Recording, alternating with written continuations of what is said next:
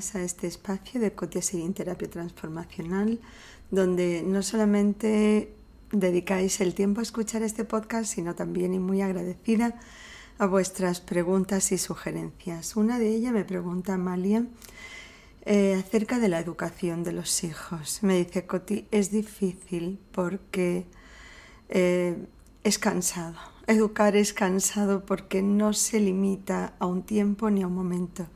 Y es todos los días, además que una persona tiene muchos frentes abiertos y su única preocupación no es educar a sus hijos. Es verdad, Amalia, tienes toda la razón.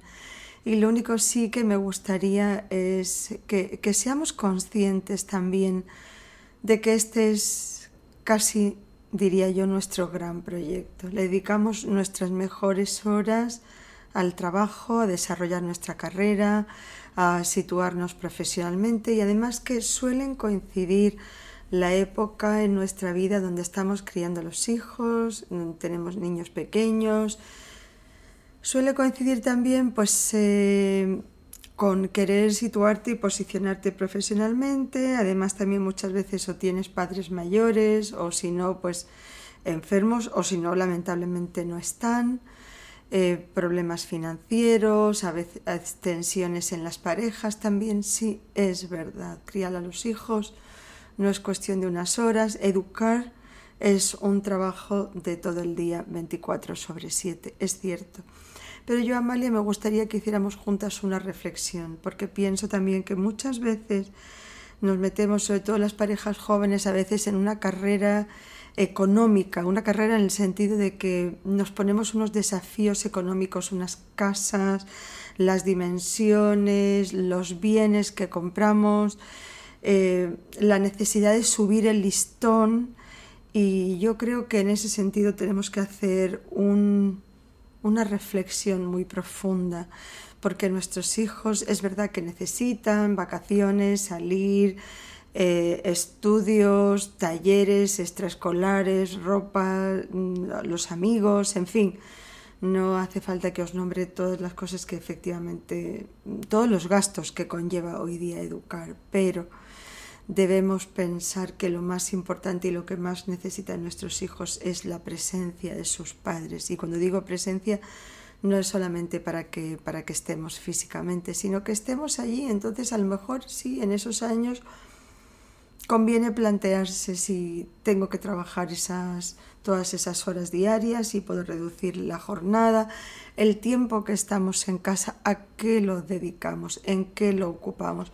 A veces pienso que es importante que no hagan tantas extraescolares para que esté más tiempo en casa y que ese tiempo sea no tiempo que nos lo pasamos unos hablando por teléfono, los otros en el ordenador o en la, o en la tablet, sino un tiempo de convivir, un tiempo de jugar, de estar juntos, de contar cuentos. Los niños, al fin y al cabo, es verdad que con las tablets y los teléfonos móviles se quedan embobados y, todos necesitamos, todos los adultos, en un momento dado necesitamos que los niños se queden tranquilos en una situación segura y poder hacer algunas cosas, pero también es verdad que los niños son muy fáciles para jugar y fáciles de entretenerse. Hay un adulto con ellos eh, intentando pasarlo bien. Yo recuerdo y mis hijos, uno de los recuerdos más bonitos que tienen son eh, las tardes de cuentos, incluso cuentos teatralizados, donde cada uno hacía el sonido. Eh, donde cada noche se leía un cuento en otra de las camas y así nos íbamos turnando. Y esos momentos eh, son los momentos más bonitos que nunca se olvidan y los hijos crecen más rápido de lo que pensamos.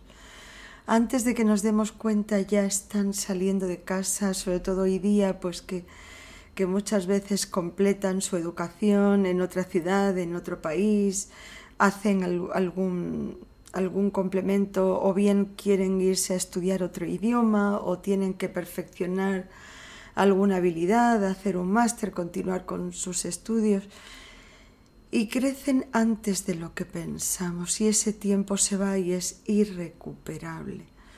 Entonces yo lo que sí animo a las parejas jóvenes es a hacerse un programa para esos años que los, que los hijos todavía están en casa, que son pequeños, que nos necesitan mucho, a tener tiempo de calidad en las horas en las que podemos estar juntos, a hacer cosas juntos, a pasarlo bien, a procurar. Muchas veces veo madres que se la pasan corriendo de una, de, un, de una fiesta de cumpleaños a llevar al otro a hacer algún taller y si no al psicólogo y si no al logopeda y si no y al final es una carrera eh, titánica y nos dan las nueve, los niños todavía no se han duchado, quedan los deberes por hacer, muchas veces eso conlleva discusiones en la pareja, tenías que haber hecho, te dije que lo hicieras tú, muchísimas tensiones. Yo, una de mis recomendaciones es procurar dejar la agenda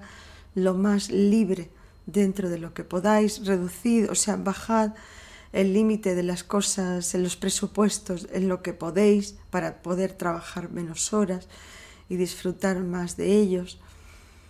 Me parece muy importante y recuerdo eh, la historia de que contaba un periodista francés, que no recuerdo su nombre lamentablemente, pero sí que recuerdo su historia. Él comentaba que se había divorciado cuando el hijo tenía cuatro años que se lleva muy bien con su ex esposa, pero que el hijo este, pues, dice el periodista, tengo una relación con él de, policía y ladrón, no estudia, no, no, no hace nada, es más, se la pasa fumando porros todo el día y ya tiene 17 años y medio y no sé qué hacer con él.